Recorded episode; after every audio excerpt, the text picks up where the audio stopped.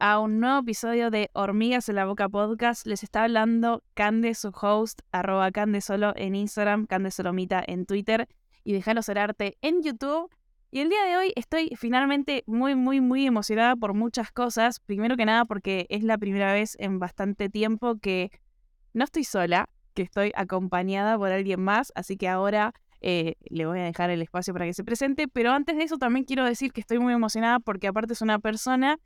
que eh, la quiero mucho, eh, le tengo mucho aprecio y es una de las demás ganadoras del hack del concurso del que participé, que estuve hablando en podcasts anteriores, así que me hace mucha ilusión que la conozcan. Así que le voy a dejar el espacio para que se presente. bueno, hola a todos, todas y todes. yo soy Laura, eh, soy de Bogotá, em, tengo 22 años, soy Pisces, mi comida favorita es la pasta, eh, me gusta mucho el cine eh, y le agradezco al cine muchas cosas, como entre ellas darme la posibilidad de conocer gente como de, de, todo, de todas partes del mundo, entre ellas a Cande como eh, es, es, muy lindo pensar cómo el cine nos acerca y, y, nos tiene conectadas ahorita como entre Bogotá y Buenos Aires. Em,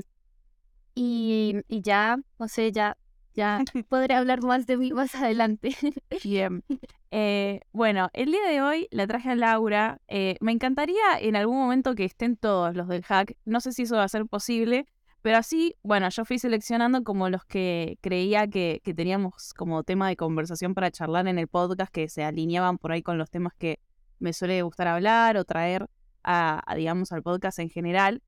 Y con Lau eh, veníamos hablando desde que nos separamos, digamos, desde, que se terminó el hack y cada uno eh, siguió su viaje o emprendió el regreso a casa. Veníamos hablando como justamente de eso, de cómo nos sentimos viajando porque algo que tuvimos en común es que las dos aprovechamos eh, la oportunidad del hack para después viajar un poco más y recorrer por nuestra cuenta, digamos, Europa. Eh, ambas lo hicimos sola, entonces creo, solas, así que creo que está bueno como que traigamos un poco más eh, a la mesa, como un poco más de experiencia, más que nada porque en el episodio anterior yo conté un poco de mi experiencia, pero creo que se queda corta y me gustaba como como esto, como poder eh, hablar un poco más eh, en líneas generales como de lo que fue para nosotras viajar sola. Eh, en mi caso, primera vez y creo que para vos, Lau, también, ¿no? ¿O no? Sí, también. Sí. Ok. Bueno, para las dos fue primera vez sola y muy lejos, o sea, las dos somos latinoamericanas, entonces es como que representa muchas cosas este viaje y creo que estaba bueno como que lo compartamos acá con ustedes, así que yo quiero arrancar básicamente preguntándote como si tuvieras que resumir el viaje, eh, no sé si en tres palabras o, en un concepto o en una oración, ¿cómo lo resumirías tu, tu experiencia viajando sola? Em, bueno, yo creo que la primera palabra fue impulso, porque es impulso porque literal me subí al primer avión que encontré, como me dijeron, ganaste, te vas a Málaga, y yo a la semana ya estaba en un avión rumbo a Europa sin tener listo absolutamente nada. Es fue como eh, ese impulso de me voy sin importar qué, pero también como descubrimiento. y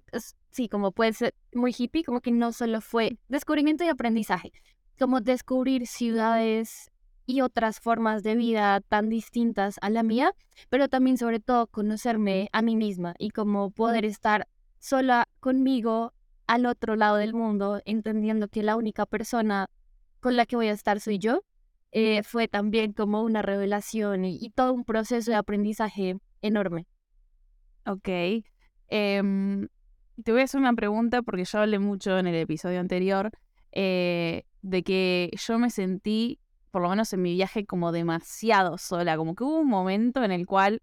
creo yo que por ahí, en mi caso fue el contraste porque fue al revés que vos. O sea, vos hiciste primero todo el viaje sola y después llegaste y te encontraste a un grupo de 20 monos que de repente convivimos durante casi 10 días. Eh, y para mí fue al revés, o sea, yo arranqué con Málaga, con, con todo el escenario, digamos, de todos nosotros juntos.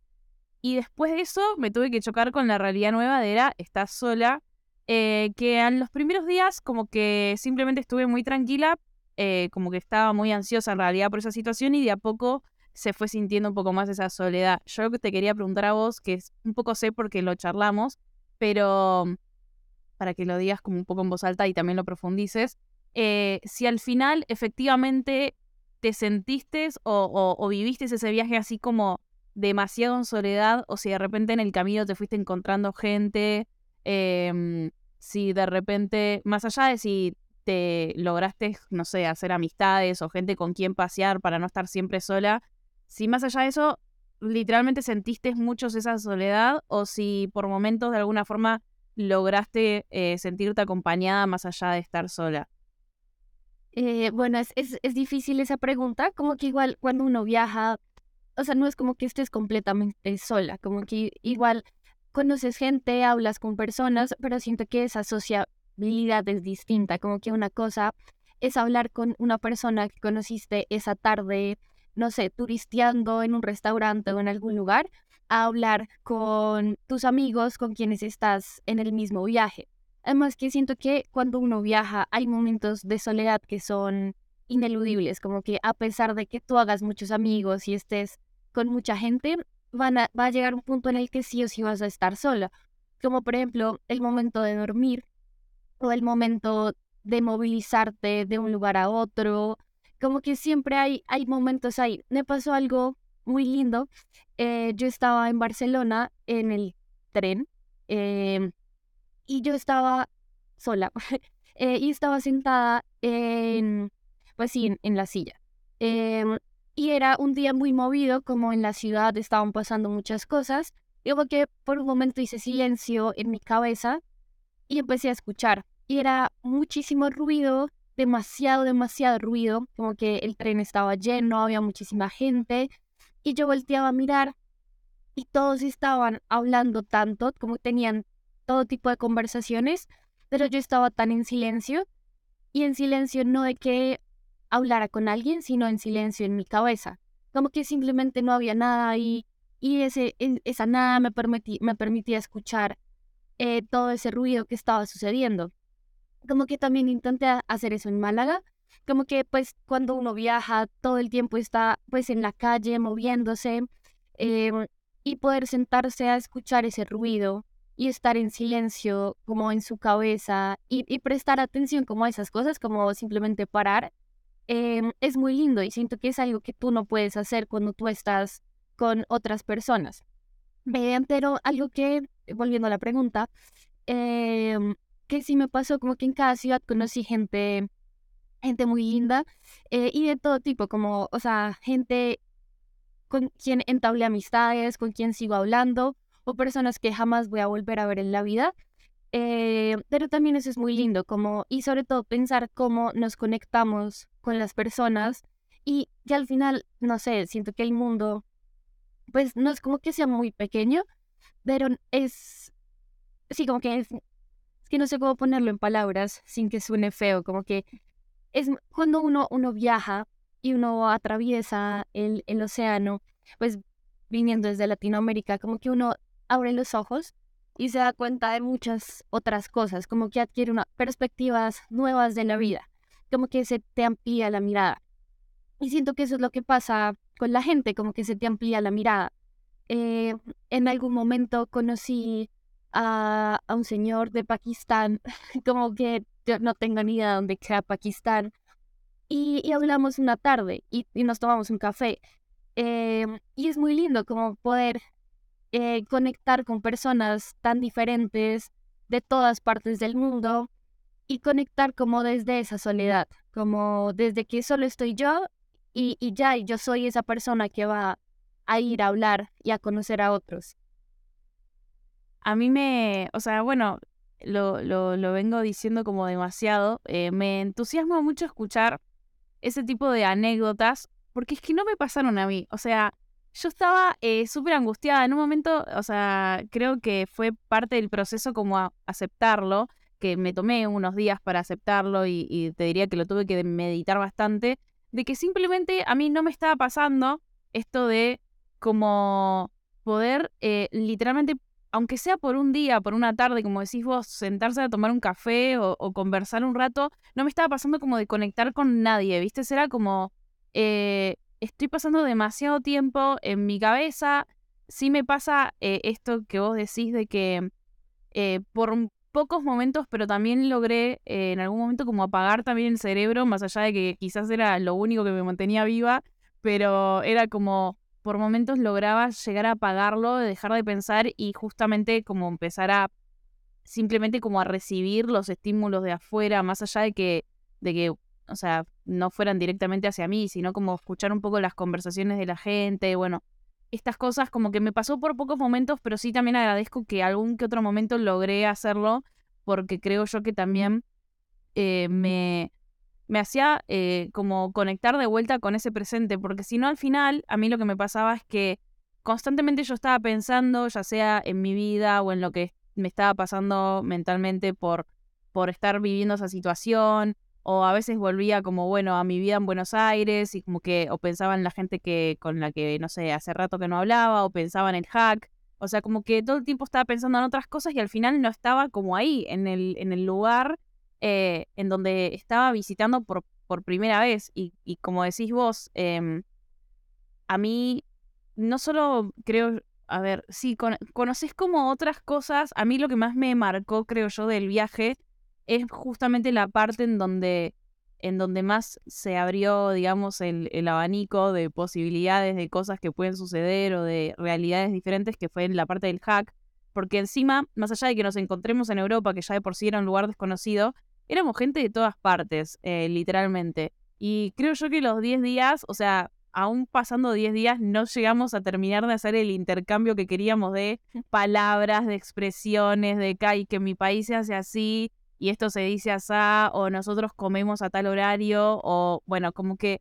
teníamos ese intercambio constantemente y nos obsesionaba como imitar los acentos entre nosotros o, eso. Y creo que es muy fue muy divertido, pero, o sea, realmente a mí me llamaba la atención como eh, posta cada, cada uno por la región en la que está, por la cultura, por la familia, por, bueno, por un montón de cuestiones, eh, puede tener una vida como completamente distinta. Em, y ahí uno, yo creo que ahí es donde más valoré, eh, como, sí, valoré como más em, como mi cultura o lo que lo que, por ejemplo, en Argentina se hace, es como, em, me pasa, no sé si a vos te pasa, pero como latinoamericanas, es como que a veces uno menosprecia bastante como el lugar en el que estamos, ¿no? Porque sabemos todas las complicaciones que tiene, justamente la industria en la que estamos es una industria, si bien en Argentina dentro de todo está bastante bien, em, es una industria que, bueno, que todo el tiempo es como que falta plata, falta dinero para producir, entonces uno como que se frustra por las pocas posibilidades que tiene eh, en nuestro país y entonces es como que a veces lo critica demasiado. Y a mí me está pasando a medida que, que, voy conociendo otras partes del mundo, si bien obviamente me dejo embellecer eh, por todo lo que veo y me parece increíble, eh, valoro algunas cosas de nuestro país que digo, de nuestros países y en general de Argentina más particularmente, o sea, como hablo de la cultura latinoamericana en general, pero pero después ya obviamente más acercado a lo que yo conozco, que es mi país, eh, valoro otras cosas que digo, es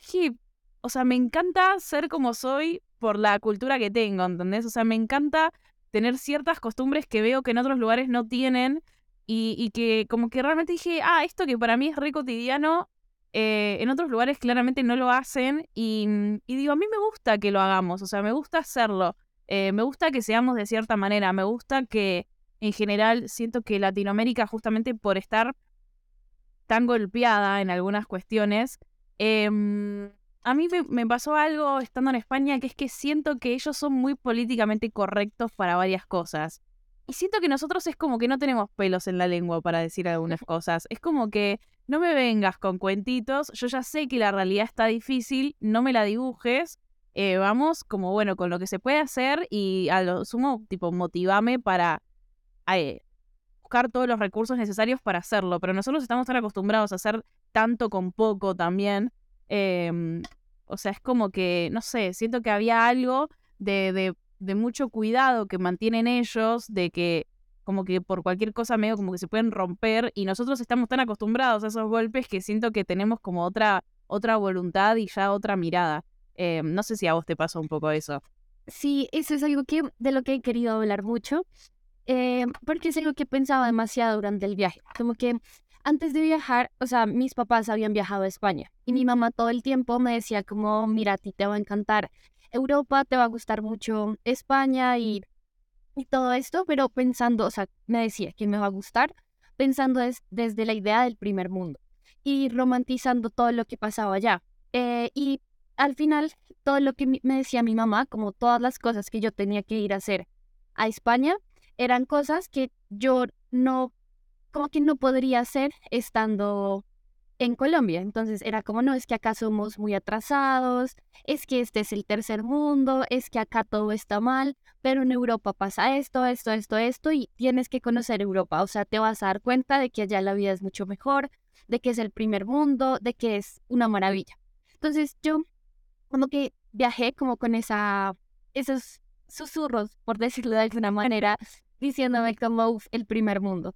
Em, pero durante el viaje fue como intentar no romantizar esa idea del primer mundo y el tercer mundo, que pues obviamente es demasiado colonialista, como que, o sea, no voy a negar que acá se vive, que allá en Europa se vive mucho mejor que acá, pero también es entender como esas complejidades y esas diferencias. Entonces cuando llegué era como bajarme de esa idea del primer mundo y empezar a entenderla y ver dónde estaba eso. Como que, o sea, no voy a mentir, o sea, Europa es bellísima, es súper lindo, las calles, la gente, como que todo es mucho más eh,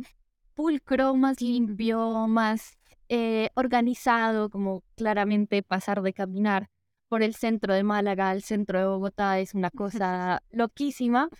Eh, pero sobre todo fue empezar a buscar eso, como dónde estaba ese quiebre y no romantizarme. Y no sí, como no romantizar eh, las calles. Entonces, primero, pues me pasaron muchas cosas con respecto a eso. Em, y lo primero es que cuando yo llegué a Lisboa, em, una de las primeras cosas que vi fue un aviso gigante del Partido Comunista que decía no al aumento del costo de vida, como hay que defender los derechos de los trabajadores. Y yo dije, wow, ¿qué está pasando aquí? Eh, pero no mentiras, como que antes de eso eh, estaba en Sevilla. Y en Sevilla fue bellísimo porque a mí me gusta mucho andar en bicicleta. Eh, pero pues andar en bicicleta en Bogotá es toda una odisea. Como que si tú aquí te quieres mover en bicicleta, tienes que, o sea, no sabes a qué, más, a qué más le puedes tener miedo, como si a los carros o a que te roben. y es, o sea, cuando digo es es duro, es duro, como que o te atropella un carro porque la ciclorruta está rota, dañada, con huecos, llena de agua, o porque puede llegar alguien a empujarte y con un puñal quitarte la cicla. O sea, es, es difícil. Y yo llegué a Sevilla y los carros paraban cuando tú ibas en bicicleta. Y fue como, wow, los carros no te van a atropellar. ¿Qué es esto? O la ciclorruta estaba señalizada. Y es como, wow, es, esto jamás pasaría en Bogotá, que se supone que es la capital de la bicicleta em, y tiene muchas cosas a su favor, como que es, fue primero decir realmente el primer mundo. Pero después de eso vino Lisboa eh, y yo empecé a ver los afiches del Partido Comunista, de cosas en contra de la gentrificación, como muchas cosas en las calles que obviamente las veía yo con, con mi mirada, pero seguramente un turista no se percataría de esas cosas, porque los turistas van, eh, pues yo también era turista, como que no, no me excluyo de ahí, pero cuando uno va de turista, uno va es a ver lo bonito, a qué le puedo tomar foto, dónde me puedo tomar la foto, cuál es lo más instagramiable, como el checklist de las 10 atracciones que no te puedes perder. Pero yo iba como en, en otra dinámica. Obviamente también hice el checklist y me tomé foto en todo lado, pero como que era empezar a mirar como esas pequeñas cositas de la vida cotidiana. Y pasó algo muy interesante y es que, o sea, yo quería, yo estaba en Lisboa y quería ir a visitar a unos amigos a, a Oporto, pero no pude ir porque el día que iba a viajar había paro. Em, y los trabajadores estaban bloqueando las vías. Bueno, allá no se dice paro, sino, bueno, hay otra palabra, como huelga. Sí, huelga. No. Había huelga, entonces estaban bloqueando las vías, no habían trenes, la ciudad estaba paralizada, no habían buses, todo estaba colapsado. Y es como, wow, yo he vivido cuando las ciudades colapsan, eh, cuando la gente está en las calles, y pensar que eso tan particular que sucede en, en Latinoamérica, como también puede suceder en el primer mundo. Y era la pregunta de, pero si aquí la vida es tan perfecta, ¿por qué tendría que ir a, a protestar los trabajadores? ¿O porque habrían pancartas en todo lado eh, de la gente diciendo que aquí nada es perfecto? Que no es tan perfecto como me lo pintaron a mí. Eh, obviamente hay, hay matices en, y la vida sí es mucho mejor, pero como que hay un quiebre, como que no es todo tan, tan perfecto y tan estilizado. Em, y después de eso, como que era ir recogiendo muchas cosas en cada ciudad. Y después, cuando estuve en Madrid, fui al Museo Reina Sofía. Eh, y yo iba como, como turista, como, wow, qué chimba, vamos a abrir Guernica, vamos a ver las obras de Picasso, los cuadros, 1920, eh, la mitad de siglo, como todo esto. Y cuando yo llego al museo, lo primero que me encuentro no es el Guernica, sino una exposición del 2019, de las protestas, de las huelgas y todo el movimiento social del 2019. Bueno, del 2019 hacia atrás, como que recopilaba muchas cosas. Y era como, ¿qué está pasando? Como, ¿por qué me están hablando de esto y no, no el del Guernica? Em, y eran cosas muy impresionantes como la crisis económica, la crisis social, el movimiento feminista y cosas que estaban pasando en España muy fuertes, muy violentas, enfrentamientos con la policía, enfrentamientos con el Estado, las luchas sociales, como esta pelea por las injusticias. Y uno dice de nuevo, como, pero si aquí la vida es perfecta, porque esta gente viene a pelear? Eh, y así fue como que, o sea, no, no entro en detalle de todas las ciudades, em, porque claramente se nos haría eterno. Em, pero es eso, fue como ese, ese, como ir recolectando piezas para decir que aquí la vida, bueno, aquí no, allá, la vida no es, no es tan perfecta como, como la pintan. Y es entender también como las complejidades del primer mundo y que de alguna u otra forma yo pensaba como las primeras huelgas, como por la lucha de los trabajadores, pues empezó en Inglaterra, eh, o la Revolución Francesa, o como toda esta lucha social viene de una tradición europea y como que también es pensar que no hay que idealizar eso. Obviamente, em, Latinoamérica, tú ya lo decías, como que tiene una historia y un proceso histórico completamente diferente y nuestras luchas son luchas distintas a las que ocurren allá. Eh, pero también era un poco ese juego de desmitificar la idea del primer mundo. Pero eh, a pesar de que desmitificamos esa idea de que el primer mundo no es tan perfecto como lo pintan, como que igual hay cosas de las que uno, pues no, no es como que se sienta orgulloso, pero sí reconoce como esa, ese, esa unidad latinoamericana y es como todas esas cosas que hemos pasado, que tú ya lo decías ahorita, como que estamos tan, tan golpeados por la historia, por Europa sobre todo, eh,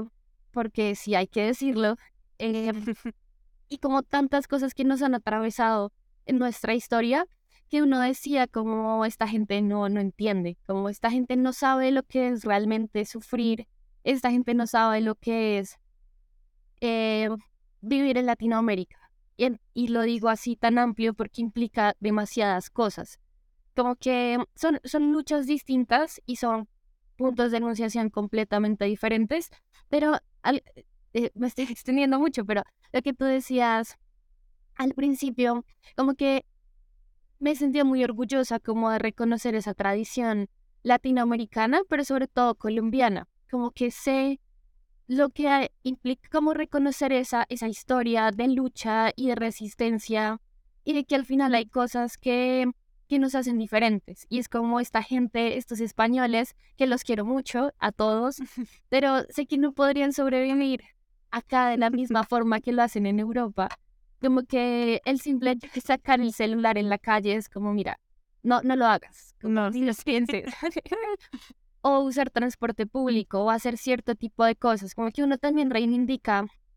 esas, esas, como esas mañas que uno adquiere, esa recursividad. Em, y ya, sí. es que, es que totalmente, o sea, yo creo que era un poco como llegar allá y empezar a hacer convivir un poco estas dos ideas, como bueno, sí, descubrís un montón de cosas que te fascinan y que te encantarían que estuvieran en tu país. Em, y después otro montón de cosas en donde realmente aprecio eh, lo que nosotros llevamos, digamos. O sea, a mí también, o sea, en, en Málaga, por ejemplo, fue la primera vez en mi vida literal que caminé sola a las 3 de la mañana por las calles y que, mm, o sea, no sentí, no me sentí ni insegura, no, o sea, sí uno como que lleva esa eh, angustia al principio de, de que, ay, como que de repente te, te, querés seguir cuidando en las calles, con el teléfono, con lo que sea, y de repente te das cuenta de que te estás cuidando de más porque al final no, no, no hay, o sea, no es que, a ver, digo, no es que no pasa nada ya, también puede llegar a pasar, pero digo, hay muchas menos probabilidades acá, en Latinoamérica, en Argentina, en Colombia, eh, o sea, digo Latinoamérica como en general, estoy bastante segura de que pasa en todos lados, de que sí, eh, uno se tiene que estar cuidando constantemente, no está tranquilo en la calle, o por lo menos no está tranquilo, digamos, para, nada, como eh, exhibir, digamos, sus pertenencias como más preciadas o más eh, caras, digamos, porque sí, o sea, la gente anda con mucha necesidad y hoy en día, como decís vos, te pueden tranquilamente apuñalar o apuntar. En, en, nuestro caso, creo que yo no escucho tantas historias de apuñalamiento, pero sí hay muchas armas. Entonces, tranquilamente te pueden apuntar con un arma por una mochila, por eh, una, una bicicleta, por algo que quizás ni siquiera es que tiene, o sea, sí tiene un valor económico, pero digo, no es que me, te estoy robando un teléfono súper carísimo o te estoy robando una tele o te estoy, o sea, no, o sea, te estoy robando algo bastante básico y sin embargo acá hay tanta necesidad que lamentablemente la gente recurre a, a eso, digamos, ¿no? Entonces es como, yo de repente llevaba un poco ese chip como de cuidarme y de repente cuando empecé a entender de a poco, me fui acostumbrando también eh, a que no, no es que no hacía falta, o sea, uno ya que está, se va a cuidar, pero digo como de que hay cierta tranquilidad con la que uno puede manejarse, eh, es que tranquilamente, o sea, esto es, eso es de las cosas que más eh, valoro y aprecio de, de, estos lugares del primer mundo a los que he podido viajar. O sea, digo Europa y digo también en mi caso que tuve la oportunidad de ir a Estados Unidos dos veces. Y en Estados Unidos pasan un montón de cosas también a nivel político, a nivel peligro, pero hay otras cosas como estas también, que uno puede como tomarse ciertas libertades de tranquilidad, de caminar en la calle y demás. Eh,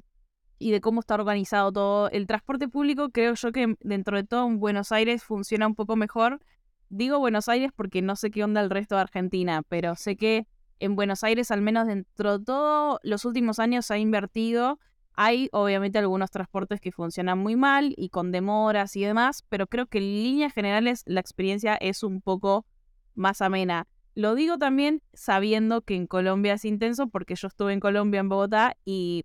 y no me tomé el transporte público porque ya de por sí me parecía un caos eh, subirme un auto. O sea, como que soy consciente de que, de que el sistema, incluso siendo latinoamericana, eh, dentro de todo en Argentina, como que funciona un poco mejor. Obviamente hay atracones, obviamente hay como nada, como complejidades de vez en cuando, pero creo que en línea general funciona. Eh, entonces, como que bueno, ahí uno dice eh, como también eh, qué cosas eh, al final uno va valorando más. También dentro de, de, Latinoamérica es eso, como ir conociendo otros lugares de Latinoamérica, te das cuenta qué cosas nos unen, qué cosas nos hacen hermanos y qué cosas también todavía nos siguen diferenciando incluso entre nosotros, porque obviamente tu cultura Lau no se parece mucho a la mía en bastantes cosas. Eh, lo, digo habiéndolo, habiéndolo visto y habiéndolo también transitado en un viaje bastante largo, porque también en, Colombia yo estuve un mes, entonces fue un tiempo prudente como para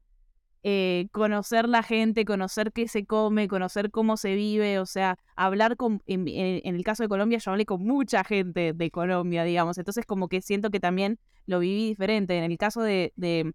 mi viaje ahora de, eh, de Europa, la primer parte del hack, yo eh, como que pude mucho esto de adquirir o, o de conocer un poco de la cultura de primera mano por la gente que vive allá. Y ya después, cuando seguí encarando mi viaje sola,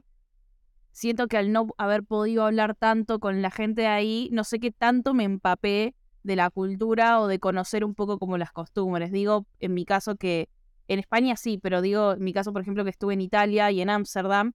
no me puse a hablar más de tres segundos con ningún italiano ni con ningún holandés, por ende eh, hay cosas que siento que ahí se perdieron, digamos, un poco, o que yo, entre comillas, me perdí y no llegué a captar del todo, pero mismo, no sé, eh, en el caso de Colombia, pero acá en Argentina algo que a mí me pasó mucho fue que si bien me sentí bastante diferente en algunas cuestiones, hay después otras en donde la cultura italiana y la española eh, se fusionan bastante con la cultura argentina y ahí es donde vos entendés esto que vos decís de, o sea, oficialmente confirmamos, o sea, que, no es que necesite una confirmación porque sé que es así, pero digo, esta gente nos colonizó a nosotros, eh, entonces hay obviamente cosas de ellos que nosotros trajimos acá. Y dentro de todo, tengo, tengo conocidos de, de, de, de Latinoamérica que han, que han viajado a Argentina, conocido Argentina y que también han conocido Europa. Y lo primero que dicen es que por lo menos Buenos Aires es medio una ciudad bastante parecida a las de Europa. Después que obviamente tenga su lado latinoamericano con la inseguridad, con un montón de cuestiones políticas y demás, que sí, pero que a nivel visual uno lo ve y te encontrás con una ciudad que parece eh, que tiene una, o sea, que se nota que tiene una influencia europea bastante intensa. Que a mí, por ejemplo, eso en Colombia no me pasó. O sea, yo conozco Colombia y para mí Colombia es Colombia, tipo, no se parece a Europa. Eh, entonces es como que digo, eh, a nosotros como realmente digo, no, nos, o sea, nos atraviesa a, a, a, mayores niveles de los que nos damos cuenta como la cultura de afuera. y mm, por eso digo de que está todo el tiempo esta dualidad en donde me siento bien, o sea, me siento en casa o me siento bien recibida o siento como puntos de conexión y por momentos hay cosas que literalmente nos, nos distancian muchísimo. A mí había cosas eh, que hacían a veces los de España que me llamaban mucho la atención, que yo sé que acá no es que no se hacen, pero no es tanto la costumbre, no sé. Por ejemplo, eh, de repente a mí me pasaba con Javi, que es uno de los chicos que, que era que justo de mi grupo, que de repente era como que terminábamos de almorzar y él quería, o sea, necesitaba acostarse, o sea, necesitaba tipo tener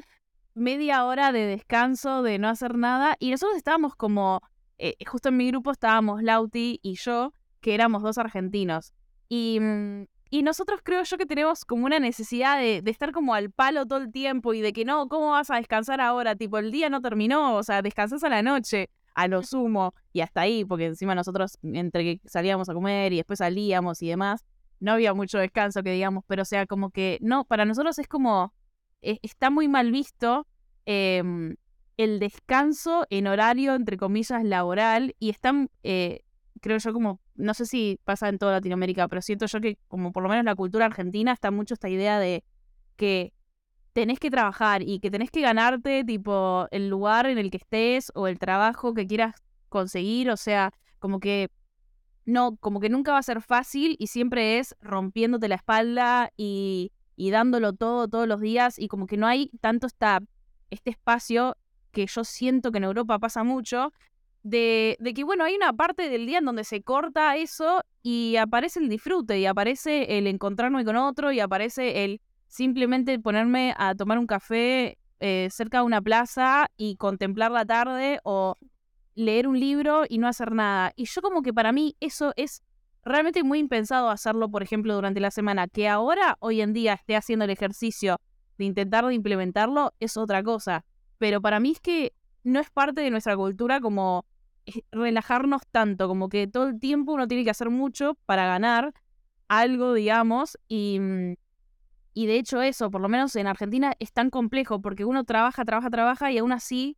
nunca alcanza. O sea, como que no, o sea, a todo el mundo eh, los sueldos están muy por debajo de un estilo de vida como más o menos aceptable. Entonces es como que uno todo el tiempo hace de más para intentar conseguir un poco más y tratar de vivir mejor, pero es que al final como que nunca, nunca, que pareciera ser que nunca alcanza y que encima de eso, el momento en el cual uno para, eh, se siente culpable, porque a mí me pasa eh, me ha pasado, eh, ahora lo estoy trabajando un montón, pero a mí antes hasta me, me, sentía culpable frenando los fines de semana, cuando yo decía como, pero ¿por qué voy a frenar ahora si, si todavía tengo tiempo para hacer esto, tengo tiempo para hacer lo otro? Es como que hay medio, está medio como esa situación y yo algo que valoré mucho eh, de, de, de conectar un poco con la gente de allá, es eso, que ellos tienen esa capacidad de, a ver, podemos tomarnos la libertad de trabajar, no sé, hasta las 2 de la tarde y después de eso, el resto del día como, bueno, eh, disfrutar un poco, salir, comer, em, estar con gente, no sé, como que, que tienen un poco eso que quizás, más allá de que en mi realidad, estando en este país, no sé si es tan compatible, todo depende de, bueno, de cómo, de que uno trabaja y cómo lo va gestionando, pero sí es una como práctica que me gustaría implementar un poco, ¿no? Como intentar llevarlo un poco a la cotidianidad, esa, esa facilidad que tienen ellos para disfrutar un poco más y para no estar tan estresados todo el tiempo. No sé cómo, cómo te pasa a vos con eso, digamos, en Colombia. Em, bueno, antes de responder eso, mm. como que, quería citar una frase de un gran pensador latinoamericano eh, que dice, ahora todos quieren ser latinos, pero les falta sazón. Eh, y, siento que esa es como la perfecta descripción, como con esta gente, como, como que a veces nos tocan como latinoamericanos vivir cosas tan duras eh, en todo tipo, que es como ya uno, sí, uno adquiere nuevas formas de vida, como esto que dices, de, de trabajar mucho. Em, y antes de, de, pasar esa pregunta, como que en algún momento hablando con las personas del hack, eh, era jugar a mi gris es más gris que tu gris. Eh, y a mí me encantaba porque yo colombiana, como colombiana siempre ganaba en ese juego. Entonces, Obvio. como si tú has sufrido, si en tu país han sufrido, en Colombia hemos sufrido más. No importa. O sea, en lo que tú quieras. Te... No nos orgullece, pero... Exacto, es, es duro y uno se ríe, pero claramente es, es un tema bastante complejo. Em, y de nuevo, son cosas que los europeos no van a entender tan fácil como me pasó en, en un momento en el que yo estaba en Lisboa y ese día había como una celebración, una ceremonia, y pasaron dos militares con armas. Eh, y yo estaba con dos españoles. Y ellos no podían creer que pasaran los militares con armas. Y yo estaba muy tranquila y yo, no, pues, pues acá eso es normal. Como obviamente esto no es divertido, no es lindo, nadie se orgullece de esto, pero sí son, son contextos, como que hay un, un mundo de diferencia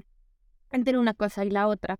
eh, como entre las culturas. En Colombia somos bastante flojos, como que acá sí nos tomamos el tiempo. Por ejemplo, yo, yo te contaba, está el tiempo de hacer visita, eh, que es sentarse a hablar, a, a, charlar con la gente, o tomarse un tintico, eh, que es un café, o darse el espacio de ir a echar chisme,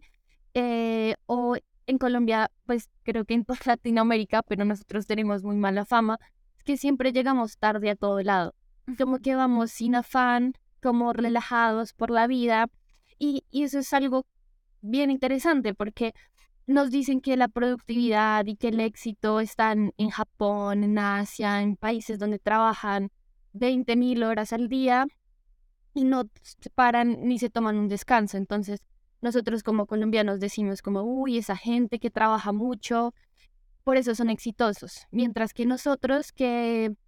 no trabajamos tanto, no somos tan productivos,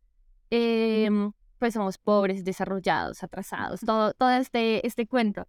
Em, y es curioso porque lo que tú dices es cierto, como que a pesar de que nosotros seamos mucho más relajados, andemos sin afán y tales, em, tú nunca puedes parar de trabajar y no puedes parar de trabajar porque no te alcanza y porque uno siempre tiene que estar como en esa idea del rebusque, de la recursividad, como de la informalidad también, como de ir a hacer mañas para que te alcance para llegar a fin de mes y para poder vivir. Eh, y es una recursividad que no nos da tiempo para hacer otras cosas, como tengo que estar trabajando todo el tiempo, tengo que estar pendiente de muchas cosas, como ¿cómo quieres que saque tiempo para ir a cine? Además, ir a cine es muy caro, pues por lo menos acá en Bogotá, como, sí, o sea, como que uno no puede establecer como esas mismas cosas tan fácil como, como en Europa. Por ejemplo, mi mamá me decía, como no es que tú tienes que ir a Madrid, porque en Madrid, en cada cuadra hay un teatro. Eh, y es que las la cultura es riquísima y todo el mundo lee libros y todo el mundo eh, lo que tú decías, tiene ese tiempo para ir por un café y, y meditar sobre la vida, como acá, pues tú puedes, perfectamente puedes leer un libro en Transmilenio o en un bus, pero cuando la vida te golpea tan duro, cuando ir a trabajar es un desgaste, cuando tienes que levantar tres horas antes para llegar a tu trabajo, pues sí, o sea, puedes leerte el libro, pero no, no te va a dar la vida ni, ni el momento como para ese disfrute y ese goce. Como que primero tienes que preocuparte por satisfacer tus necesidades básicas y ya mirarás si te alcanza el tiempo para sentarte a, a ver la tarde, tomarte un café y leer a Vargas Llosa. es que, es que sí, totalmente. A ver, yo sé que acá en Argentina se hace, yo lo hago, entonces si yo lo puedo hacer, que soy una simple mortal, claramente hay un montón de gente más haciéndolo, pero digo, eh, está visto o por lo menos yo siento constantemente la mirada ajena o, o, o, o, sí, la mirada ajena en general como está visto como que, ok, si vos podés hacer eso es porque tenés privilegios y privilegios que no tiene la gran, la gran pos, o sea, mayoría de la población, digamos, o sea, el nivel de, de calidad de vida a nivel medio, digamos, o sea, es eh, no te alcanza y no solamente ya ni siquiera por tiempo, sino porque literalmente es un lujo salir a tomarse un café, es un lujo salir a comer, es un lujo lo que sea. Eh, justo dijiste el cine y me vino a la mente eh, un poco eso también de vuelta porque yo hablaba con, yo en España estuve en un momento con una amiga que vivía acá primero eh, y se mudó para allá hace un par de años, no la veía desde ese momento y, y ella me decía como, ¿sabes qué perdí? Una de las cosas que perdí acá es, es esto de ir al cine. Yo antes iba al cine todo el tiempo porque acá de vuelta, no voy a hablar por toda Argentina porque es muy grande y sé que la realidad de las distintas provincias es, diferente. Pero en Buenos Aires al menos es una salida, te diría, barata eh, ir al cine. O sea, a veces es más barato ir al cine que salir a tomar un café o salir a... Bueno, definitivamente es más barato ir al cine que salir a tomar un café. O a veces el café te puede salir lo mismo que la entrada del cine. Eh, depende de a qué café vas. Pero, mm, bueno, como con todo, ¿no? Pero digo, en general, el cine es barato. Entonces, por ejemplo eh, yo tengo mucho la costumbre de ir al cine y más los últimos, eh, el último año, como que me inculqué a mí misma ir más, porque también a veces, si bien era barato, decidía no ir porque tenía la comodidad de, bueno, lo veo en mi compu. Y dije, no, si está la posibilidad, tipo, quiero aprovechar esa posibilidad y, usarla más seguido. Entonces es, es eh, no sé, yo justo antes de ir al hack, em, antes de viajar, tuve como estaba la temporada de las nominadas al Oscar, de repente yo quería ir a ver todo lo que estaba en el cine entonces, eh, tuve semanas en donde iba dos o tres veces en la semana, o sea, realmente iba mucho. Y sé que eso, digo, no solo llama la atención porque yo me pueda hacer el tiempo para hacerlo, sino porque dentro de todo, em, digamos, sé que en comparación a otros lugares, eh, es como que en nuestro caso, por suerte, es barato, pero si no, por lo que yo hablaba con mi amiga, esto que decís vos, o sea, es muy caro y encima, no sé, quizás o no hay tanta oferta o o bueno, no sé, como que ella por ahí quería ver películas argentinas y claramente no había, entonces es como que bueno, de repente acá eh, a mí me pasa de que constantemente tenemos un montón de cine, no solamente argentino, sino que tenemos mucho cine europeo, bueno, después obviamente de Hollywood eh, traen absolutamente todo, entonces es como que tenemos mucha variedad para elegir y siento que dentro de todo, dentro de, Latinoamérica, dentro de Latinoamérica en general, eso es como bastante un privilegio, pero me copó que introdujeras ese tema porque Em, quiero hablar un poco también de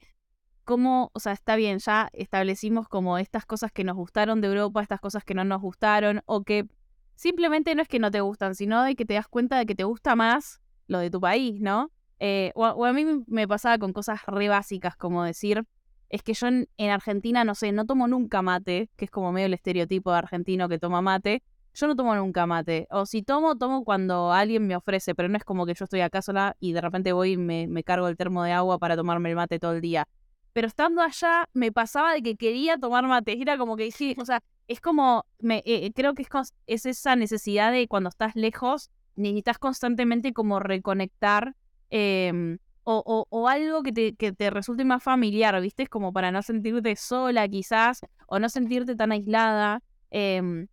ya te digo, por momentos yo siento que tranquilamente podría vivir en Europa, no necesariamente porque es hermoso y porque sea todo perfecto, sino porque específicamente en los lugares en los que estuve, que, bueno, más que nada España e Italia, como que hay muchas cosas de su cultura que se parecen a la, a la mía, por lo menos, eh, y siento que entonces me siento más familiar, pero aún así, como que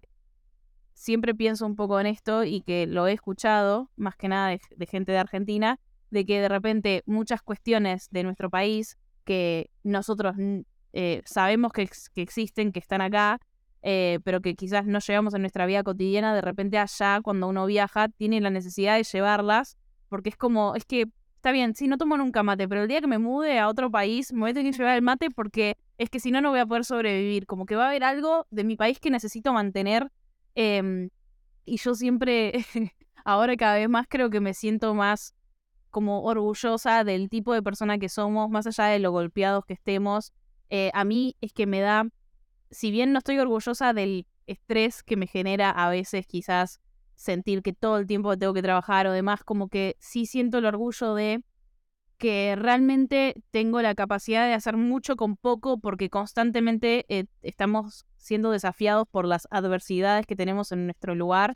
Y entonces es como que saber que puedo llegar allá y que puedo hacer tanto porque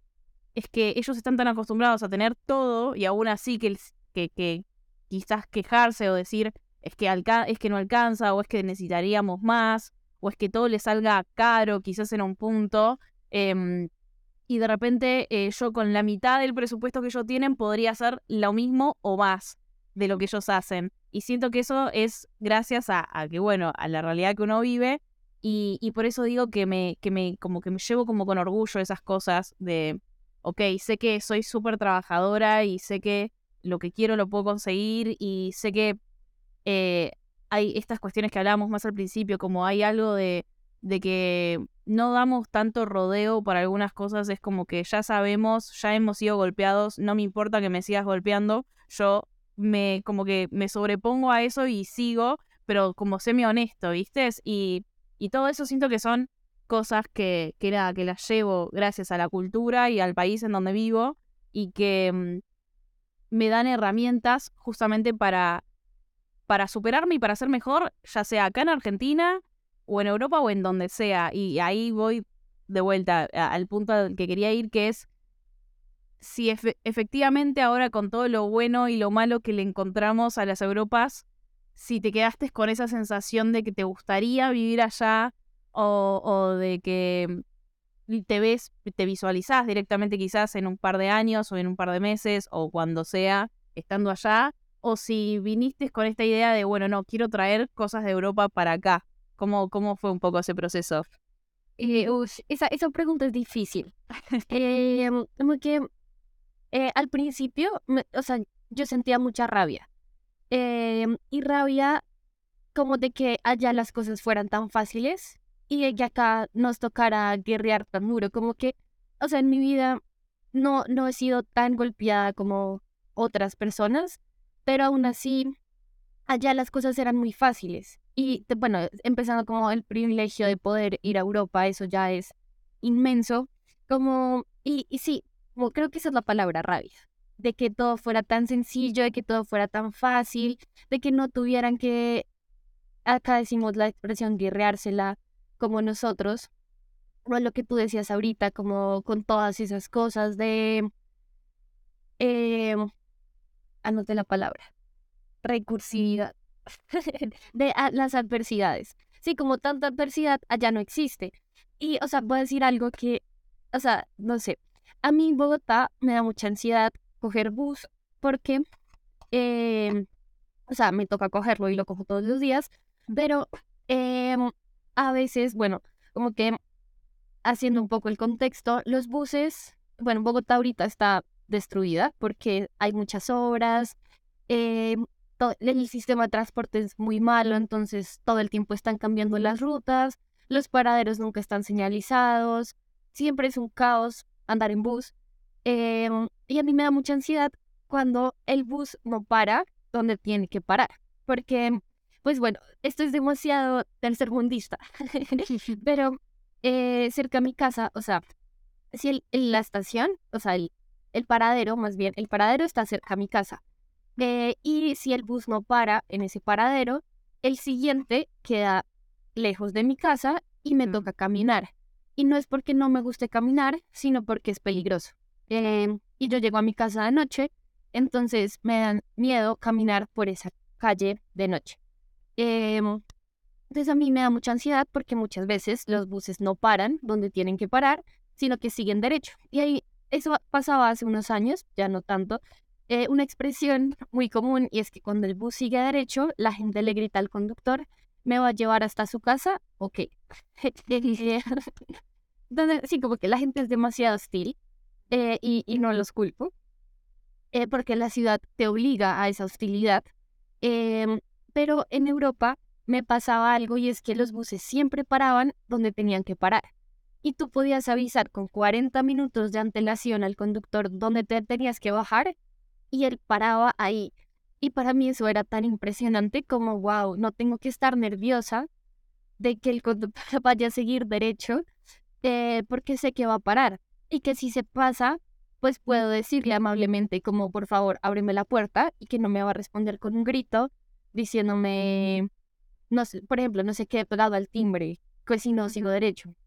Así como sin esa hostilidad. Entonces, para mí eso fue revelador, como, wow, acá los buses paran donde tienen que parar, que suena algo básico, pero es como, o sea, sí, los, europeos no lo entenderían. Em, y como que con eso, o sea, me hace querer mucho estar allá, como, bueno, es que tengo muchas ideas en la cabeza, entonces las organizo como sí. esa idea de que allá es, es tan fácil como montar en bus, de que las calles son tan lindas, de que puedes caminar, pero, o sea, no lo pienso solo en un sentido estético, sino como de que la calle es linda y ya, porque aquí también hay calles lindas, sino como de la vida en general, de que la vida puede ser más sencilla. Y digo la vida como pues en nuestro, nuestro caso, como ir a hacer cine allá puede ser mucho más fácil que hacerlo en Colombia, o incluso así uno sea ingeniero o economista, como ir a hacer cosas allá puede ser mucho más sencillo que quedarte en Colombia o en Latinoamérica. Y eso es algo que pasa mucho, como que hablando con mis amigas, con mis amigos, como que todo el mundo quiere irse. Eh, y, y en la vida siempre va a ser mejor allá, como ese sueño de si te vas del país, felicitaciones, la lograste eh, lo máximo, como es lo mejor que pudiste haber hecho. Em, y pues durante, bueno, yo hablo, o sea, tengo muchas ideas en la cabeza, pero durante los 2000 Colombia era un país demasiado peligroso eh, y era, o sea, como que la gente no quería venir porque pues era difícil. Em, y el gobierno sacó una campaña como promocionando a Colombia, diciendo como, mira, no es tan peligroso como crees, eh, acá puedes venir a hacer turismo, puedes invertir. Y el eslogan de esa campaña era eh, Colombia es pasión y el riesgo es que te quieras quedar. Y yo siempre me repito esa frase como el riesgo es que te quieras quedar. Como para los extranjeros suena lindo porque, wow, quedarme en Colombia, hermoso, la gente, la comida, pero acá es un riesgo, como la vida no es fácil, no hay trabajo. Y en Europa todo se ve tan claro, como que obviamente emigrar es muy duro, pero, pero sí, como que siempre es una posibilidad grandísima. Y no solo el hecho, yo lo pienso mucho como de irme a vivir del todo a, no sé, a Madrid, pero sí volver, como siempre hay algo que uno dice, tengo que volver, tengo que ir, tengo que seguir yendo, que igual es difícil, no sé cómo voy a hacer, pero sé que tengo que volver. y no volver a turistear, sino volver a conocer la vida otra vez allá y, y seguir viendo más cosas, como que, que uno dice, sí, o sea, Colombia es muy linda, pero pero hay que salir. Y yo quiero mucho a mi país y yo no, o sea, no, mi primera, mi primer plan nunca fue migrar ni irme, pero igual quedarse sigue siendo un riesgo. Y quería decir otra cosa, eh, con algo que decías antes, con, con lo del mate, y es cierto, como que, pues por lo menos durante el hack en Málaga, como que había gente de todo lado de Latinoamérica con tantos acentos distintos, y a veces yo sentía que perdía mi propio acento y los colombianos éramos contados, éramos cuatro. Em, y era, pues bueno, como digo, en todo el festival, no, en el hack yo era la única. Mm. Em, y era, era muy extraño porque yo no me encontraba en ningún lado. Em, y como que eh, habían muchos argentinos, muchos españoles, muchos mexicanos, pero yo estaba sola y era como, ¿y aquí qué? Como, sí, como, ¿cómo me encuentro? Eh, y, que, y como que al final terminaba hablando, en general, en todo el viaje, hablaba mucho de Colombia. Y la gente me decía, wow, tú quieres mucho a tu país porque hablas mucho de, de Colombia. Y al final, no es que lo quiera mucho, o sea, sí, pero o sea, como que al final es de lo único que puedo hablar, como de lo único que me recuerda y como, o sea, no, no perdía el acento, pero sí era muy extraño pasar de escuchar un acento argentino, un acento mexicano, después un español, un chileno, y decir como, bueno, ¿y, y, cómo sueno yo? Y al final lo único que me conectaba era como seguir hablando de Colombia y seguir pensando como en esas diferencias, en esas similitudes. Siento que al final era como un recurso para tener donde pararte y para como un ancla a, a ese lugar que pues al final pues siento que es lo único que uno tiene hasta cierto punto. Estás escuchando Hormigas en la Boca podcast, hosteado por quien te está hablando, arroba Candesolo en Instagram, Candesolomita en Twitter y Déjalo Ser Arte en YouTube. Pero este es solo uno de los numerosos proyectos que tengo. Así que si te gusta mi contenido y querés bancarlo de alguna forma, puedes hacerlo desde la página de cafecito.app barra Candesolo. Ahí puedes hacer las donaciones que vos quieras a partir del monto mínimo de 60 pesos. Y ahora, sin más vueltas, te dejo con el episodio.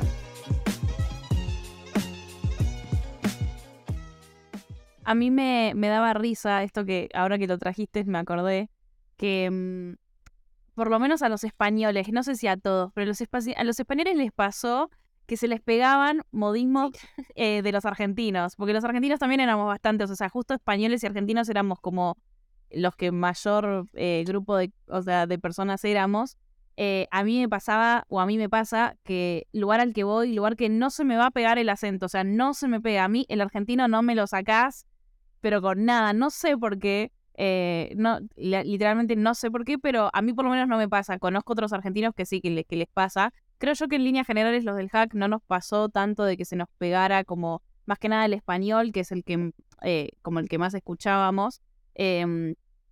pero sí eh, me, daba risa que de repente se les pegaran un poco como nuestras expresiones. Y también está, bueno, por lo menos alrededor del argentino está esta idea de que, uh, qué agrandados que son, y que como que bueno, que son re insoportables, que somos re insoportables en ese sentido, como que todo el tiempo nos creemos los mejores del mundo porque lo somos. no, pero, eh, pero no, pero más allá de eso, como que me, me, daba risa que más allá de que está toda esa idea que se tiene desde afuera eh, hacia nosotros, que yo voy a decir que hay una parte de mí que, mm, que como que le, le molesta un poco, pero la otra parte es como que ok, tipo, para vos soy creída o, en mi país somos creídos y quizás yo en el día a día no soy así, pero yo llegué a Málaga y me comí ese personaje como para exagerarlo porque me daba risa que les molestara, o sea, es como, ok, te molesta y bueno, o sea, sí, eh, chocate con esa realidad de que por más de que seamos un país eh, que está golpeado, que tiene un montón de cosas que no están buenas, que lo que sea, eh, aún así nos creemos lo mejor del universo. Y a mí no me pasa, literalmente no me pasa eso en el día a día de sentirme así, pero, pero medio como que decidí personificar el argentino promedio cuando fui para allá y me daba risa que más allá de todo, em, quizás, bueno, en el hack pasó, pero me pasó ya después más estando sola, por ejemplo, no estuve en Madrid, pero estuve en Barcelona. Eh, y en Barcelona me elogiaron demasiado el acento, como cada persona con la que llegué a hablar un ratito, eh, era como, ay, sos de Argentina, ay, es que me encantan su acento, no sé qué, y como que todo el tiempo les gustaba nuestro acento. Y, y me parece como curioso, em, como, como, ¿qué es lo que a ellos les atrae? Eh, como decís vos, un poco a veces cuando conocen nuestros países, es como que, creo yo que, que, que es... Así como nosotros llegamos allá y nos enamoran los españoles y nos enamoran los italianos y nos enamoran como, bueno, sus culturas, sus paisajes, su, su pulcritud, su, bueno, lo que obviamente uno romantiza, em, como que a mí siempre me asombraba que pasara al revés, como que ellos también, no sé si, no, no creo que romanticen nuestros países, pero sí eh, cuando nos conocen o cuando conocen lugares de acá, como que dicen, como, uy, qué hermoso, y si me vengo a vivir acá, y como decís vos, em, que vengan a, turistear a nuestros países está buenísimo, y obviamente les va a salir bastante barato, eh, y obviamente se van a encontrar con cosas increíbles que ellos no están acostumbrados, pero más allá de eso, es un peligro quedarse, o sea, realmente, eh, o sea, para ellos atenta bastante contra su estilo de vida, porque para nosotros es al revés, o sea, migrar hacia, su país eh, es migrar hacia ciertas comodidades a las cuales no estamos acostumbrados y creo que nos resultaría muy fácil acostumbrarnos. Creo yo que eh, justamente el debate más fuerte en nuestro caso, cada vez que uno quiere migrar para allá, es em, si realmente va a aguantar em, en un punto como estar tan lejos de, la familia y estar tan lejos de los amigos y estar tan lejos de otras costumbres que sí eh, son propias y que nos gustan, ¿no? Porque a mí me también algo que me estuvo pasando últimamente es que de repente yo no estoy no suelo mirar mucho TikTok, pero cuando miro como que no me gustaba porque no sé, nunca me aparecían cosas que me interesaran. Y de repente me empezaron a aparecer muchas eh, eh, videos, digamos, de personas viajando a Argentina o, o, bueno, también de viajando a Europa, que, que eso me aparecía antes porque era lo que yo buscaba, pero digo, ahora de repente me aparece gente viajando a Argentina. Y muchos videos en donde personas esto, como, che, ¿y si me quedo en Argentina? Y eso fue como, yo sentía que era una pregunta para, para mí, ¿no? Porque a mí me pasó que toda la vida, y, literalmente como gran parte de mi vida, yo soñé mucho con, con mudarme a otro lado, ya sea a Europa y también eh, debo decir que sueño y, y, sigo soñando mucho con específicamente Nueva York en Estados Unidos, porque es que las dos veces que estuve ahí, o sea, es una ciudad que, siento que me inspira de por sí la ciudad. Y mm, más allá de haber soñado tanto tiempo, de tantos años con todo eso, yo hoy en día encontré una, un estilo de vida, digamos, o una forma de, mm, de llevar mi vida como y estar en paz y estar contenta y estar satisfecha, más allá, obvio, o sea, de todas estas complicaciones que tiene estar en Latinoamérica, pero digo, siento que encontré un punto en donde ahora la pregunta es, eh, ¿y si me quedo? O sea, como que yo constantemente el impulso era que me tenía que ir, pero ahora constantemente me estoy haciendo la pregunta, ¿y si me quedo? ¿Qué pasa si me quedo? ¿No? Como, ¿qué pasa si yo renuncio a ese sueño europeo de vivir allá y simplemente quizás empiezo a, cambiar un poco la, la idea de, de simplemente no es quizás migrar, sino es quizás sigo viajando, quizás sigo conociendo y quizás apunto a eso, a que mi vida sea más como ir y conocer, pero siempre volver a este punto, ¿no? Y, la, y te digo la verdad, como vos decís, es una pregunta difícil porque no es que la tengo contestada del todo, o sea, em, para mí hoy en día como migrar allá eh, podría ser una posibilidad, eh, en mi caso creo que está bastante dada como como de una manera fácil, entre comillas, porque tengo nacionalidad europea, entonces me podría quedar allá como legalmente. Digo, hay ciertas cuestiones que tengo a favor.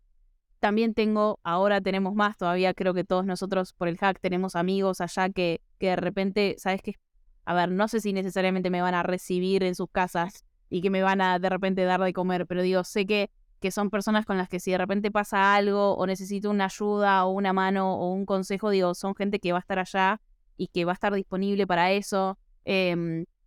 o mismo también eh, esto, como,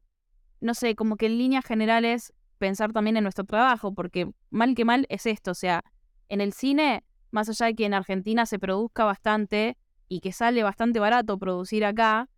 no hay tanto dinero aún así para invertir. Entonces, la forma de producir acá es que venga la inversión de afuera y, o por lo, por lo menos eso hoy en día, y si no, es ir y buscar, empezar a, eh, como esto, moverse eh, en las afueras, digamos, y buscar todo el tiempo esa financiación, y por ahí esto, de tanto moverse uno afuera, terminas quedándose allá, ¿no? Como, ok, eh, tanto que salí a buscar, porque me pasó de, de, de Málaga, conocí un cordobés que estaba buscando financiamiento para su proyecto, y él... Ya eh, de tanto buscar es como que se terminó quedando en España, ¿no? Como de tanto buscar allá se terminó quedando. Y, conozco tanta gente que de acá que se ha quedado a vivir allá, que mm, es como que, bueno, la posibilidad sigue estando ahí y, mm, y como que realmente constantemente necesito reafirmar si efectivamente me quiero ir o me quiero quedar, porque estando allá, obvio, estás ahí y decís que me quiero quedar acá, o sea, que la vida acá es perfecta. Pero después ves las eh, como experiencias de todo el mundo y digo, en ningún lado al final termina siendo fácil. Y para nosotros realmente es difícil quedarte en un lugar nuevo y arrancar de cero, porque es eso, es arrancar de cero. Y, y digo, como veo encima también, bueno, también eso eh, quería como retomar con respecto a los TikToks, así como aparecen TikToks de gente como viajando a Argentina y diciendo, ay, si me quedo en Argentina, como que, como que se enamoran del lugar, también me llegan muchos TikToks de gente de, eh, tipo, de Argentina, que se fue a vivir afuera y que constantemente eh, se está replanteando de, che, y si me vuelvo, como que están en, en esa disyuntiva en donde probablemente se fueron para buscar una vida mejor y que uno la encuentra, pero uno así no sé si está del todo predispuesto a, a convivir constantemente con esa vida mejor porque se da cuenta de que hay un montón de cosas que, aunque uno no esté cómodo acá, eh, no sé, ya forman parte de la identidad de uno y uno extraña y tenés que estar como constantemente eso, en esa lucha de me quedo con mi identidad y me mantengo acá y simplemente eh, viajo o, o renuncio un poco a, mi identidad por esa necesidad de, de, vivir una vida con otra, como sí, con otro estilo, con otra calidad, que las dos cosas son súper fuertes porque, o sea, como vivir con identidad pero constantemente con miedo, porque es así, nosotros vivimos con miedo, Lau. o sea, es como que no puedes salir tranquila a la calle. Yo digo, mi teléfono es como que no lo puedo usar en la calle, no lo puedo usar. Eh, y aunque no lo use, es que no sé si en cualquier momento alguien va a asumir que tengo un buen teléfono y me va a apuntar con un arma para sacármelo. Entonces es como que eso tampoco es vida en un punto. O, no sé si que no es vida, pero digo, no es una vida placentera. Entonces es importante como los placeres de la vida. Eh, pero llegas a esos placeres de la vida y, pero extrañas como tus raíces y digo, como que tiene más peso, ¿no? No sé, yo todo eso, por eso digo que no tiene respuesta, pero no sé si, eh, como eso, si a vos te pasó también un poco esa sensación como de, ok, tipo, allá tengo un montón de posibilidades, pero es que incluso con todas las posibilidades del mundo, no sé si tampoco eso es lo que me va a hacer feliz, ¿se entiende? Sí, Uy, no sé, siento que, que son muchas cosas. Hay las que dices, eh, y sí me hace muy bonito también pensar en eso, como que, eh, o sea, uno romantiza muchas cosas en la vida y una de las cosas que yo más he romantizado es Buenos Aires. Eh, y yo sueño con irme algún día a, con irme algún día a ir a vivir a Buenos Aires. Y digo como no, es que me encanta, no sé, yo amo a Charlie, eh, entonces, toda la vida es como esa influencia argentina. Me gusta mucho Cortázar, eh, Pizarnik, como un montón de escritores argentinos. Eh, y como que tengo esa cultura ahí muy presente. Y es como, wow, me voy a ir a Argentina en algún momento de la vida, así sea tres días, una semana, pero yo tengo que ir a vivir como ese sueño de la argentinidad. Entonces también es como, y, y, como yo sueño con irme a vivir a Argentina, pero ustedes soñarán con irse a vivir a, Europa. Y no sé si alguien sueña con irse a vivir a Bogotá, ojalá no. pero sé que, sé que pasa, como, no sé, al final Bogotá es la capital, y mucha gente viene buscando mejores oportunidades, buscando otras cosas. Em, y a mí me, me pasó al contrario, como de lo que tú dices, como que yo no, antes de viajar a, a, Europa, no tenía la pregunta de si me quedo. No, no, no. La, sí, su pregunta es, ¿qué pasa si me quedo? Pero mi pregunta ahora es, ¿qué pasa si me voy? Como que antes de viajar, o sea, yo, yo toda la vida he amado a Bogotá, yo soy muy fan de esta ciudad, la quiero mucho, la defiendo porque pues es fácil criticarla y decir que hay muchas cosas que están mal, pero yo digo, pues a pesar de que todo esté mal, hay cosas buenas y pues sigue siendo nuestra ciudad. Em, y eso es algo que hablaba con Lauti, eh, el otro argentino, y es que em, yo creía que el mundo terminaba donde terminaba Bogotá. Em, y pues hay una película eh, recomendada, Memoria, de Apichat Punk, que es grabada en Colombia. Eh, y es, es muy curiosa porque es una película de Apichat Punk que aunque sea grabada en Colombia, no es Colombia. O sea, tú ves eso y tú no, no, no conectas con esa película si eres colombiano, como pues a mí me pasó así. Em, no quiero ser spoiler, pero bueno, ese es otro tema, hablar de memoria. Em, y hay una, algo me quedó muy grabado, algo de esa película me quedó grabado, y es que en algún momento el personaje dice que él no necesita ir a ningún lado porque todo lo que necesita ver lo puede ver en su ciudad eh, y lo puede ver donde está. Eh, y que por eso nunca ha salido de su pueblo, porque no, no, no tiene esa necesidad. Y yo pensaba mucho eso, como no tengo la necesidad de ir porque el mundo termina donde termina Bogotá. Em, y que al final, o sea, lo que yo hago, o sea, en mi vida me, me enfoco mucho en el cine colombiano. Y es como, bueno, ¿dónde más voy a hablar de cine colombiano si no es en Colombia? Como, es, es, es absurdo. Y también, además del cine colombiano, yo estudié ciencia política. Entonces estudié la historia de Colombia, eh, la política en Colombia, las dinámicas sociales en Colombia, y es como si salía de ahí, de ese cerco académico, llegaba a Latinoamérica. Pero más allá era como no me interesa, o sea, la política exterior en Corea, qué pereza. Eh, las elecciones en Estados Unidos, uy, no, eso no. Entonces como que era, era pensar ahí. Y pensar en Latinoamérica, como que yo pues amo mucho Latinoamérica y he viajado eh, a varios lugares y es como, pues, pues sí, aquí hay muchas cosas muy interesantes, como no necesito irme más lejos.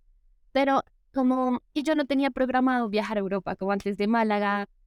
O sea, yo ni siquiera me tenía fe, como Málaga, eso está muy lejos, eso es para gente muy talentosa, como a lo mejor yo no pase. Pero como que la vida, yo siento, te va llevando por los caminos por los que tú te tienes que ir y te va conduciendo. Y, y el destino, no sé, las energías, como que me llevaron a Europa de momento, como que era algo que yo no esperaba y, terminé allá en, en, Madrid comiendo jamón serrano. Em, y era como pensar, como abrir el mundo, como decir, wow, ya el mundo no termina donde termina Bogotá, sino que ahora es mucho más grande y hay muchas más cosas, mucho más allá que solo Bogotá. Y era como, o sea, ya, como que es que no, no sé cómo ponerlo en palabras, como yo solo, lo, lo único, la única frase, o sea, como lo primero que dije fue ya entendí todo. Como ya entiendo por qué la gente se va. Ya entiendo por qué la gente busca otros horizontes. Como ya entiendo por qué la gente viaja. Y por más de que uno hable y hable y hable y hable, como que son cosas que tú solo puedes entender cuando estás allá parado, aguantando frío. eh, y, perdido, no sé, en el metro de Madrid. Como que sí, son cosas tan particulares y siento que es como que la vida te hace clic. Como que tú dices, wow, esto es otra vuelta, es otra cosa completamente distinta. Y como que lo que yo hice fue desbloquear muchas cosas, como que el mundo es, es más grande que Bogotá y es, ¿y qué pasa si, si sigo viajando, si me voy, sí, como que es, es esa, esa, esas ganas, como ese deseo de conocer el mundo, pero sobre todo entendiendo que el mundo es más grande que yo y que por más de que yo salga y salga y salga y salga y viaje, van a haber cosas que nunca voy a conocer y que las posibilidades de conocer gente, de viajar, de los destinos son infinitas. Y como que al principio eso me abrumaba mucho, pero ahora me motiva, es como, ¿y si sigo viajando? ¿Y si sigo recorriendo el mundo? Y, y ya, o sea, como que, eh, em, volviendo de nuevo a lo que decías, como que siento que esa identidad también se forja como en los viajes, como en, en esa posibilidad de encontrarte con otras culturas, con, con otras personas, como que igual, pues, no sé, uno no va a dejar, pues yo no voy a dejar de ser colombiana, por mi historia, donde crecí, todo. Y siento que a veces uno se nutre mucho más y, es pensar cómo configuras esa identidad a partir de la migración, del moverte, del viajar, de conocer otros destinos. Eh, y algo que, que, me, que me gustó mucho de lo que tú decías, como de ese miedo, como que, o sea, yo allá estaba como, wow, ¿qué es esto tan maravilloso? Eh, y cuando volví a Bogotá, era como, yo súper fan de Bogotá, eh, o sea, las personas que son de Bogotá se les dice rolos, Entonces yo, la rola más orgullosa de, de mi ciudad, empecé a decir como Bogotá es fea.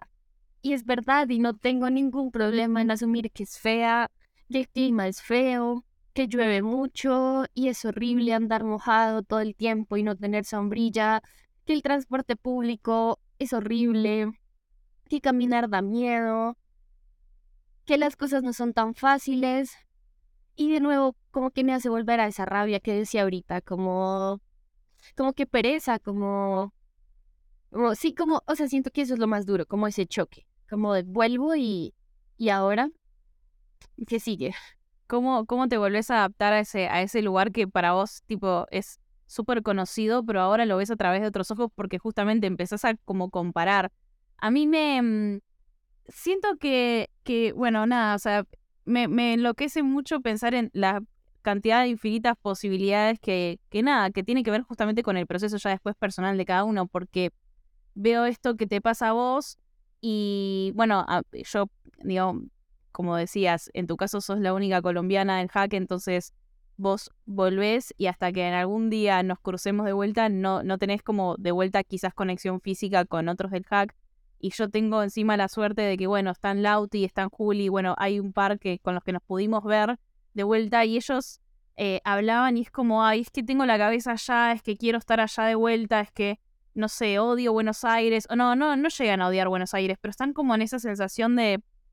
de todavía muy en, en soñación, como de querer eh, estar en esa, en ese, en ese momento del viaje en donde a mí me pasa cada vez que viajo, es un momento en donde sentís que es como todo muy eterno. Em, que, se me cambia mucho la percepción del tiempo en general en, los viajes. Es como que digo, eh, no sé, yo el mes que me fui allá, mientras estaba allá, sentía que estaba hace mucho tiempo, que se estaba extendiendo y que, y que, y que, no sé, que fue toda una vida, o sea, como que cada momento había durado años. Y de repente llego acá y recién estado acá percibo que fue muy rápido todo lo que pasó y en el poco tiempo que pasó, pero hasta que no llegué acá, digamos, no lo sentí. Y, insisto con esto, digo, a mí eh, cada vez que, a medida que voy viajando, cada vez como que reafirmo más que hay cosas de acá que me gustan, hay cosas de acá que valoro y aprecio cada vez más, gracias a que voy como viviendo otras cosas. Y, y para mí hoy en día eh, la decisión no es fácil porque sigo reconociendo que hay cosas a mí que me atan acá, no por, no por una necesidad, sino porque realmente quiero estar acá, o sea, me gusta estar acá. Em, me gusta estar cerca de mi gente allegada, me gusta el trabajo que tengo acá, me gusta eh, Argentina en general, por eso me llama, me, divierte que quieras venir acá porque eh, es que sí, acá, o sea, está bien, no hay la, la super seguridad que hay en Europa, pero te juro que acá el transporte público sí funciona mejor, así que cuando quieras parar, va a parar. Eh, en líneas generales para, salvo que, que en realidad generalmente cuando veo que no paras porque uno está confundido y piensa que iba a parar, que tenía que parar ahí, en realidad no, no, es que no paraba ahí, no es que no paro porque no te quiere el, el, el,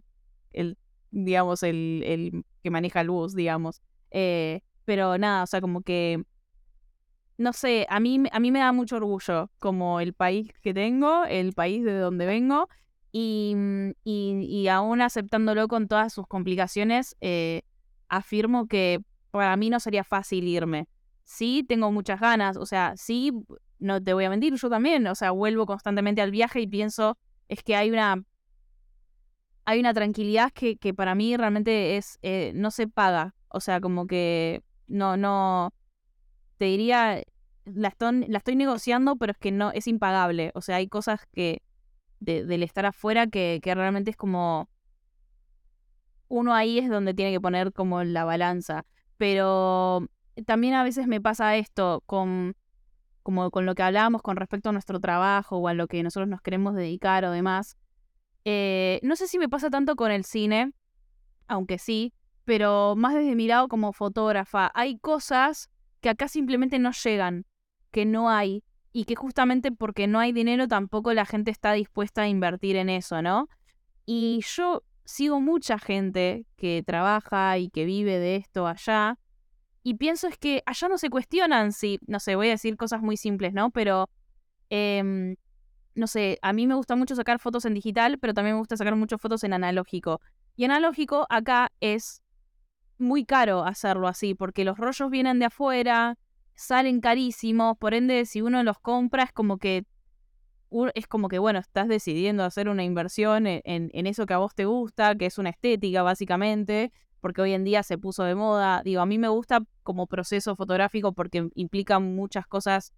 em, diferentes a lo que es lo digital, eh, ya sea desde cómo me tomo yo la imagen, desde cómo la pienso más, porque justamente tengo solamente 30 fotos para sacar, entonces de repente es como que todo el proceso es distinto y a mí me gustan mucho los procesos, entonces lo disfruto. Y pienso en que acá literalmente es una inversión y que es una inversión que yo hago porque me apasiona, pero de repente, no sé, como decirte, me quiere contratar, no sé, un hotel o una marca de ropa para que haga las fotos y es que nunca se van a cuestionar si me piden hacer el trabajo en analógico porque es carísimo y porque no van a elegir gastar más caro cuando les va a salir más barato hacer otra cosa. Y veo afuera, literalmente veo en Europa ejemplos de fotógrafos que todo su trabajo ya sea personal como su trabajo laboral, o sea, como lo hacen en analógico cuando les gusta, o sea, si de repente les gusta esa estética, lo hacen todo en analógico, y si trabajan para la marca que sea, o sea, si les gusta así, lo hacen así. Y yo pienso es que yo no me lo puedo plantear, o sea, si yo quisiera, eh, y, es horrible a veces no plantearse cosas que uno quiere, pero si yo realmente me, me tengo que sentar y pensar qué es lo que a mí más me gusta, por ahí mi respuesta es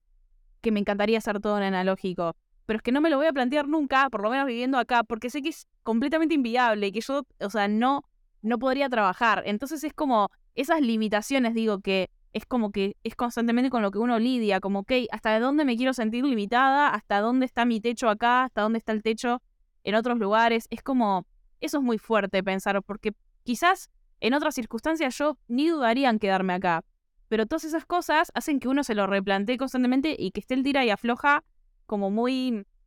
Nada, es, duro, digamos, en ese sentido. Em, y, y, a mí algo que, que, quiero que hables un poco de esto, em, nada, creo que pasó más que nada con Perú, en realidad, en el caso de Katia, pero me llamaba mucho la atención como ella decía, es que acá no tenemos ni, ni cinemateca, o sea, no, directamente, o sea, no, no hay industria casi prácticamente, y no sé cómo pasa en Colombia, qué tanta industria hay, porque literalmente te, lo, te lo dije allá y te lo digo acá de vuelta. Yo de cine colombiano no sé nada, no vi jamás una película colombiana. Por eso, de, paso, estaría bueno que nos recomiendes algunas eh, para arrancar o como para introducirnos. Pero digo, eh, es que es, es, duro cuando encima la motivación de uno y de lo que quiere hacer, eh, su país literalmente, o sea, no tiene recursos para poder llevarlos a cabo. Es que no hay. Y y uno como, ¿a, qué renuncias? O, o, cómo, quizás eso, si, uno estaría buenísimo poder lograr traer algo de afuera hacia acá y que empiece a haber un poco más. Pero ahí está como el debate político también de si yo me pongo la remera de esta causa y salgo a luchar por los derechos eh, de que haya más oportunidades en mi país, que eso es todo un desgaste y es, y es, bueno, nada, todo un trabajo, obviamente, meterte en esa cuestión, o si simplemente fluís y decís, bueno, ok, es que acá no hay y vas a buscarlo afuera. O sea, como, ¿cómo te pasa a vos estando en Colombia con eso? Eh, me acuerdo mucho de algo que dijeron en el hack, como en una de las charlas. Un señor nos preguntó que, qué pasaría eh, si nosotros tenemos que hacer algo, como tenemos una idea, un proyecto, pero no tenemos recursos ni nada para ejecutarlo. Y todos los miramos con una cara de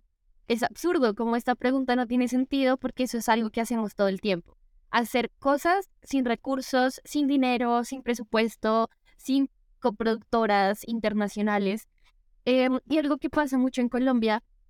es que es, o sea, de por sí hacer cine es muy difícil. Em, y las películas, o sea, yo divido, o sea, como que teorizando sobre el cine colombiano, podemos dividir el cine en tres niveles. Entonces está el nivel de industria, que realmente son películas que, es, o sea, se hace una película al año como de ese estilo, que son películas con un crew gigante, con producciones de tres, con coproducciones de tres, cuatro países, películas que tienen un nivel de producción muy alto y que por eso mismo tienen las capacidades de distribución eh, y de llegar a ciertos lugares, como, no sé, fue en Los Reyes del Mundo, que si no la han visto, la pueden ver en Netflix. Em,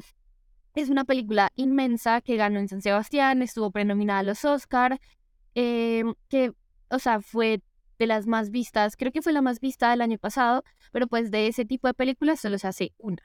Em, mientras que Hollywood saca ese tipo de películas cada 15 días. Ya está el segundo nivel, que es gente que estudió en la Universidad del Cine en Buenos Aires, eh, la mayoría estudiaron allá, eh, o que estudiaron afuera del país, que vuelven a hacer cine, y es gente de festivales, gente que estrena sus películas en Cannes, en Toronto, em, cosas así, como en, en, ciertos festivales, y que no llegan a los Oscar, que son intelectuales de Argentina, que estudiaron en Argentina, em, pero que no son películas masivas que no van a llegar a salas. Em,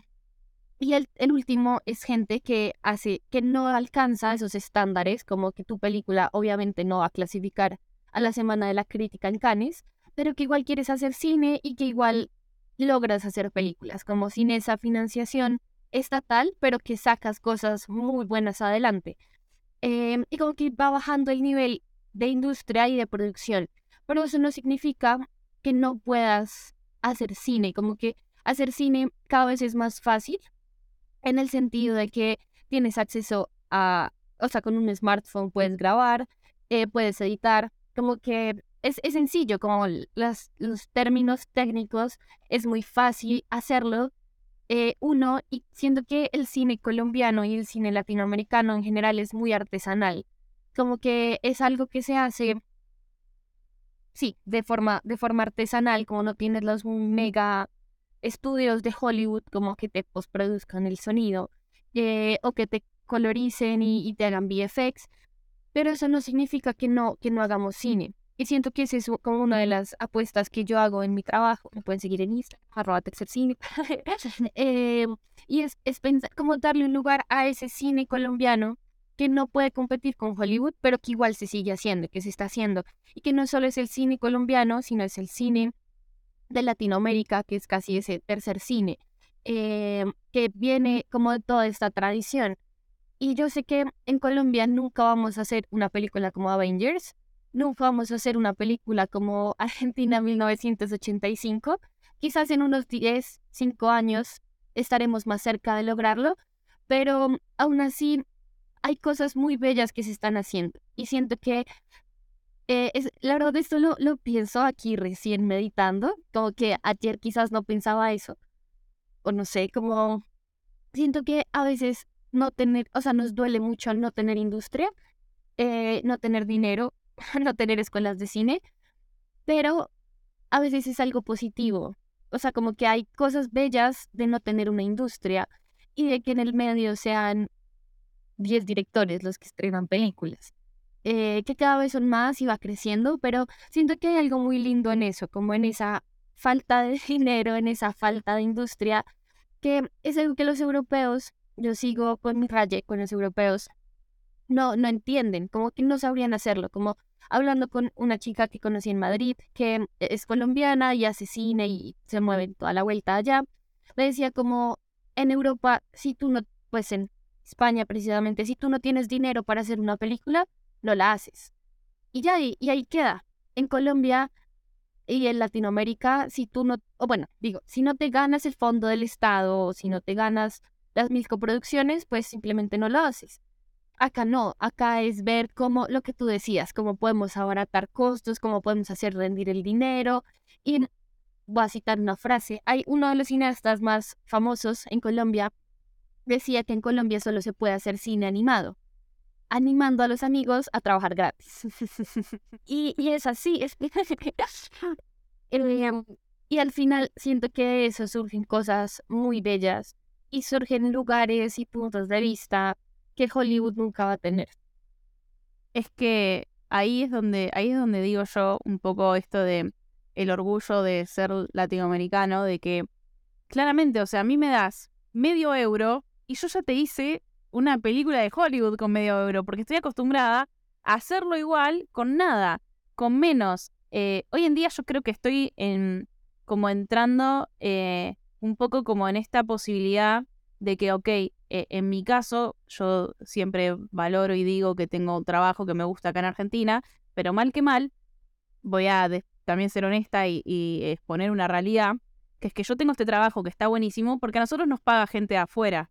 Entonces la gente afuera invierte en nosotros y es por eso que yo puedo producir con un poco más de comodidad hoy en día lo que estamos produciendo con, con, con Triquel, con la, con la productora en la que yo trabajo, es porque vienen a invertir de afuera, porque quizás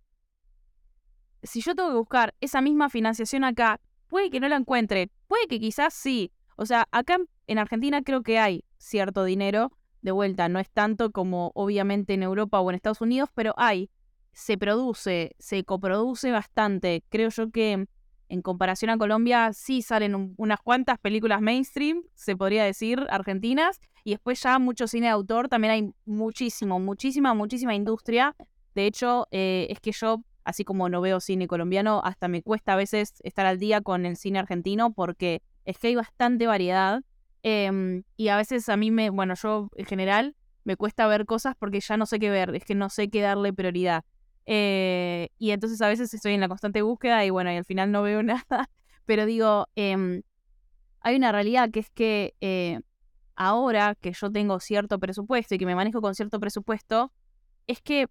me manejo con más tranquilidad simplemente, pero es que yo lo, así, esto que mismo que yo sé que esto mismo que estoy haciendo, lo podría haber hecho tranquilamente igual. O sea, o no, no sé si igual, o sea, claramente hay un poco de deterioro de, en la calidad, pero pienso en que a mí se me, a mí y en general a todo argentino o a todo latinoamericano se nos ocurren cosas, se nos ocurren historias, quizás alrededor de cierto contexto y alrededor de, bueno, ok, no vamos a tener el dinero para hacer esto, o sea, entonces, bueno, ¿cómo me la rebusco o qué historia quiero contar, no? Y, y pienso, bueno, y esto que decís vos, ¿no? Como sí, es verdad, hay un montón de historias que a nosotros se nos ocurren, que nosotros le damos entidad y que nosotros le damos un espacio y, y y las traemos a la vida, que, que realmente no se comparan con historias que nos traigan de afuera, porque a ellos no se les ocurre, porque a ellos no, no, no focalizan en eso porque no tienen la necesidad o porque justamente no lo viven, entonces simplemente no les pasa. Y, mm, y como decís vos, hay algo muy lindo en, en, en, en constantemente estar como sobrepasando ciertos desafíos para llegar a lo que llegamos, ¿no? Obviamente, ahí te das cuenta de que todo lo que hacemos es político, de que todo está condicionado por la realidad que, a uno le toca vivir y al final, no sé, uno nunca sabe como, bueno, ¿qué produciría yo si estuviera en Europa? Y por ahí no son las mismas historias que se me ocurren acá. Quizás yo con esas, con otras facilidades, eh, se me ocurrirían otras cosas, o quizás no, quizás hay parte de mi cultura o de simplemente cómo funciona mi cerebro que lo llevaría a cualquier lado al que vaya, pero es muy, es muy lindo pensar en justamente en que mal que mal, digo, para seguir haciendo películas europeas o, o yankees, están los europeos y están los yankees, o sea, está bueno que tengamos variedad y que encontremos eh, cine de todo tipo, ¿no? Y eso es una de las cosas que yo también más me llevo del hack, como esa reflexión de, ok, eh, yo hay un montón de cine en general latinoamericano, y voy a incluir incluso Argentina, em, que no veo, que no consumo, y me parece como súper importante empezar a consumir, porque si yo no lo consumo, ¿por qué lo consumiría el de afuera? ¿O por qué el de afuera decidiría invertir en nosotros? Y es básicamente lo que nosotros estamos necesitando, ¿no? Porque eh, motivación acá hay, y obviamente hay ganas y hay empuje para hacer todo y sacar todo adelante con medio peso colombiano o medio peso argentino Em, pero, pero necesitamos gente que confíe en nosotros para poder evolucionar en un punto, porque si no, uno también se queda como en, el, en la constante de, de, ok, bueno, hacemos con poco o hacemos este tipo de historias y creo yo que, que nos merecemos también hacer más y estar más cómodos, ¿no? Eh, una cosa no quita la otra, ¿no? Como que me, me gustaría que, que sea como un, un, balance de un poco de todo, pero, pero si no confiamos primero como en nosotros, digo yo en mi caso, como si no, si no apuesto por el cine de acá, es que nadie va a apostar por mí tampoco para que haga cine en otro lado, ¿no? Em, por eso me parece muy interesante que nuevamente redigas, o sea, vuelvas a decir en dónde te puedes seguir las personas para leer sobre lo que escribí, sobre las recomendaciones que haces sobre cine. Y me gustaría que hables específicamente de películas que nos recomiendes para iniciarnos en el cine colombiano. Eh, bueno, me pueden seguir en Instagram, en Spotify, en YouTube, en TikTok, en Twitter, eh, como arroba tercer raya al piso cine. Eh, y pues como brevemente, Tercer Cine es una plataforma en la que hablamos, investigamos y hacemos crítica sobre cine colombiano, como darle un lugar a ese cine que se produce acá. y hacemos como muchas cosas como con respecto al cine, como no solamente es promocionar las películas, como, mira, esta película está en cartelera, ve y, la miras, sino como generar una conversación frente a eso, como no solo es ir a ver la película, sino ver cómo podemos dialogar con lo que está pasando en la pantalla, con lo que está pasando en nuestras vidas, porque al final el cine es el reflejo de eso, de nuestra identidad también, y como de todo ese proceso histórico que, que vivimos y que compartimos. Eh, recomendaciones de, cine colombiano. Eh, bueno, como que hay unas, están las películas clásicas que todas, todos deberíamos ver. Eh, Rodrigo de No Futuro está en YouTube, remasterizada, recién pirateada. Rodrigo de Amazona de Claire Base, Claire Base Cop. Em, es un documental buenísimo. Eh, esa también está en internet. Em, se puede conseguir fácil. La estrategia del caracol, obviamente, como que, o sea, estas son las películas básicas, como para empezar. Eh, la estrategia del caracol, eh, la gente de la Universal, como de verdad, si quieren conocer Bogotá, como desde esta película explora como a Bogotá desde la selva urbana, desde el caos, es una comedia negra. Em, véanla como cosas más recientes. Eh, Matar a Jesús de, de, Laura Mora, como es, es un clásico. Em, estoy pensando como, como para no, no decir lo mismo de siempre, porque sí, como para variar. Em, y que sí, como que sean más, más entretenidas. A buscar en internet. eh, yo mientras voy me echando un poco con todo esto, que es que mm, em, me, mm, me emociona mucho como en líneas generales pensar que todo lo que estuvimos hablando, o sea, no tiene respuesta muy clara que digamos, ¿no? Como eh, hay mucho esta, esta sensación, creo yo, a veces del que puede o el que no puede o el que, no sé, como simplemente se lo plantea eh, como un sueño, como de, sí, ojalá me vaya, ojalá no me vaya, o lo que sea. Y, pienso que, que si nosotros no tenemos respuestas certeras, que hemos estado allá, que hemos vivido lo que hemos vivido, que hemos viajado ya sea en Latinoamérica o en Europa o en donde sea, es porque en ningún lado es tan simple. Y a mí me tranquiliza por lo menos saber que en ningún lado es tan simple y que tampoco hay nadie vendiéndome que es más simple en otro lado, ¿no? Como, eh, sí, venite acá que total, acá es mucho más sencillo. No, no es más sencillo ni allá ni acá, o sea, en todo lado hay una complejidad y tiene que ver con uno mismo en realidad, como qué desafíos decide afrontar, ¿no? Y, mm, y yo a veces pienso como, bueno, quizás hablando con tal, termino de decidir más o, o de, o de acercarme más a una decisión y simplemente se me plantean más dudas, ¿no? es como,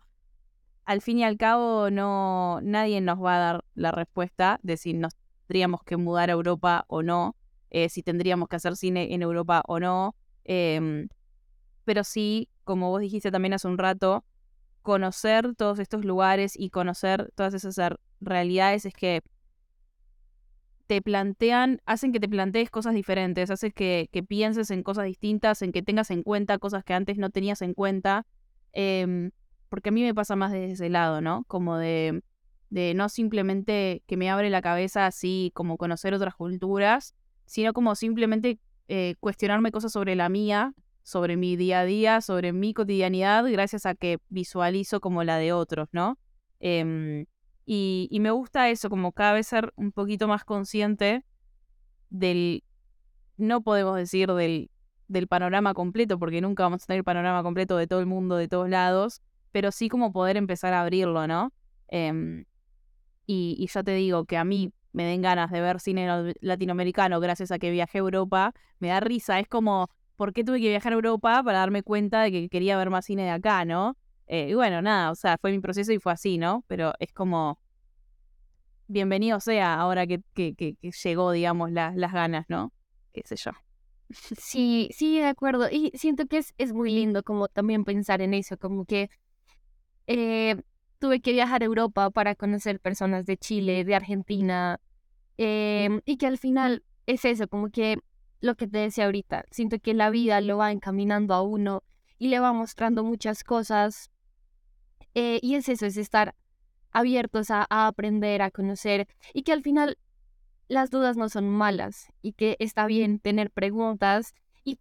y es, está bien tener preguntas, pero está aún mejor no tenerles respuestas, porque siento que esa ausencia de respuestas es la que nos lleva a seguir, a seguir buscándolas y a seguir buscando un camino, porque sí, o sea, si tuviéramos las certezas y las respuestas, pues la vida sería mucho más fácil y nos podríamos quedar haciendo lo mismo durante 40 años. Pero está, está bien preguntarse. Sí. sí. Y como cerrando un poco, creo yo, el episodio que creo que podemos ir redondeando, em, creo que no solo está bueno tener dudas y, y, no tener respuestas, sino que también está bueno em, como tratar de convivir con una paz interior, sabiendo que sea cual sea que la decisión que uno tome, no hay una decisión como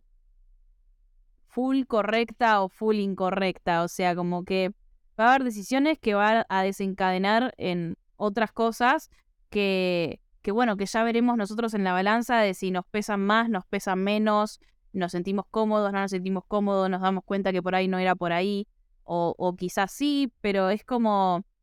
nada se siente, o por lo menos yo hoy en día como que ya no siento que quedarme, por ejemplo, sea una decisión incorrecta, así como ya también siento que si me fuera tampoco es una decisión incorrecta o viceversa. Es como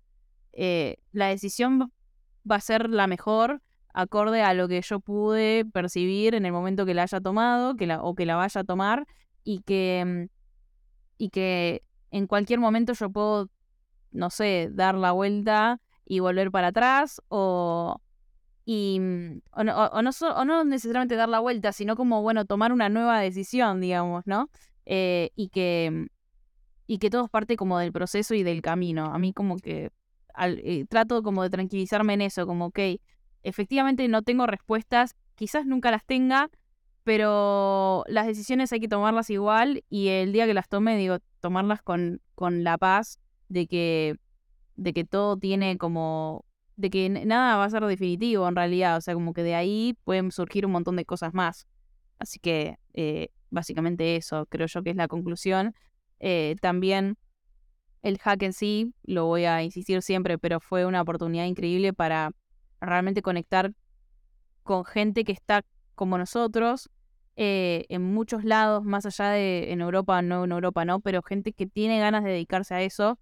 que está encontrando su camino, pero recién está arrancando. Em, y es muy esperanzador haber escuchado a las personas que escuché, y haber eh, como dialogado de las cosas que dialogamos. O sea, bueno, hoy en día el grupo de WhatsApp sigue vivo y justamente, por ejemplo, ayer se armó medio un debate con respecto a algunas cosas. Y es como darnos cuenta de que acá estamos todos preocupados por nuestro futuro, por cómo vamos a afrontar el cine, por cómo, qué mensaje vamos a llevar. Eh, y eso habla como de personas como realmente apasionadas por lo que están haciendo, realmente apasionadas o interesadas por el impacto que puedan llegar a tener. Y, mm, y simplemente es lindo como conectar con eso, porque yo en mi día a día no todo el tiempo tengo ese tipo de conversaciones o no conozco todo el tiempo personas así de apasionadas o, o mismo em, a veces hasta puedo llegar a pensar que es que soy la única pensando en eso, ¿no? Y, y darte cuenta que uno no está solo como que me parece que fue algo muy lindo que nos regaló el hack en general. Así que nada, estoy muy, muy contenta, muy agradecida. Ojalá pudiera traer a todos los del hack a charlar acá. No sé si va a ser posible, pero me encanta que hayas inaugurado vos, Lau, porque O sea, cuando, desde la primera vez que hablamos, que no nos tocó tanto cruzarnos en, durante el hack, creo yo, porque no, estábamos en el mismo grupo y demás. Eh, entonces era como que más que nada los almuerzos, las cenas y después el festejo a la noche. Pero mm, aún así como que siento que todas las veces que hablamos estando allá y bueno, y ahora acá, em, como que, no sé, sentí como una conexión especial eh, y, me, y nada, me alegra mucho como, no sé, yo admiro mucho cómo hablas, admiro mucho lo que haces y, me encanta poder traerlo al podcast y que más personas te escuchen, así que nada, eso. Ay, no, muchas gracias. Yo también estoy muy feliz como de poder conversar, eh, de haber inaugurado la, la conversación y sobre todo eso, como de habernos encontrado. Que pues yo le decía como a mis amigues cuando volvía de Colombia, como de lo que menos aprendí fue cine sobre cine, como literalmente, como el hecho de haber conocido gente tan linda, de haber eh, poder tenido conversaciones que no hubiera podido tener acá em, y conectar con personas de todo el lado de, Latinoamérica, de, Europa, de España, es como, eso, eso fue, fue lo mejor de todo. Em, y haberte conocido y seguir acá, como ya sabes, bienvenida a Bogotá, a la lluvia y a los buses que no paran donde tienen que parar.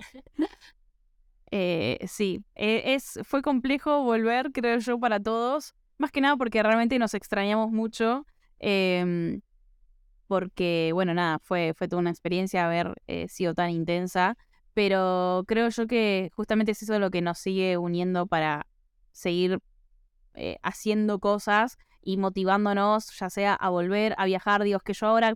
digo, sí siento que tengo más motivos o más impulsos para apurarme y ponerme las pilas para ahorrar y volver a viajar allá, ¿no? Como que hay algo de que ahora hay, no solamente hay un lugar por conocer, sino hay a quien volver, digamos, hay a quien, hay a quien regresar y, volver a conectar una vez más, eh, ya sea con una comida y una cerveza de por medio. Em, y eso es muy lindo, sentir también que eh, se va esparciendo un poco la familia o las amistades por otros lados. Eh, creo que eso es otra de las cosas más lindas también de viajar en general, ¿no? Em, así que bueno, nada, vamos a ir cerrando el episodio de hoy. Espero a todos los que escucharon que les haya gustado, ya escucharon las redes de Lau, eh, pueden seguirla ahí y mm, bueno, a mí ya saben dónde seguirme, en arroba candesolo en Instagram, candesolomita en Twitter, dejarlo cerrarte en YouTube. Cualquier recomendación de episodios o de cosas que les gustaría escuchar hablar, saben que estoy abierta a recibirlas, así que por los DMs o por donde sea que me puedan contactar,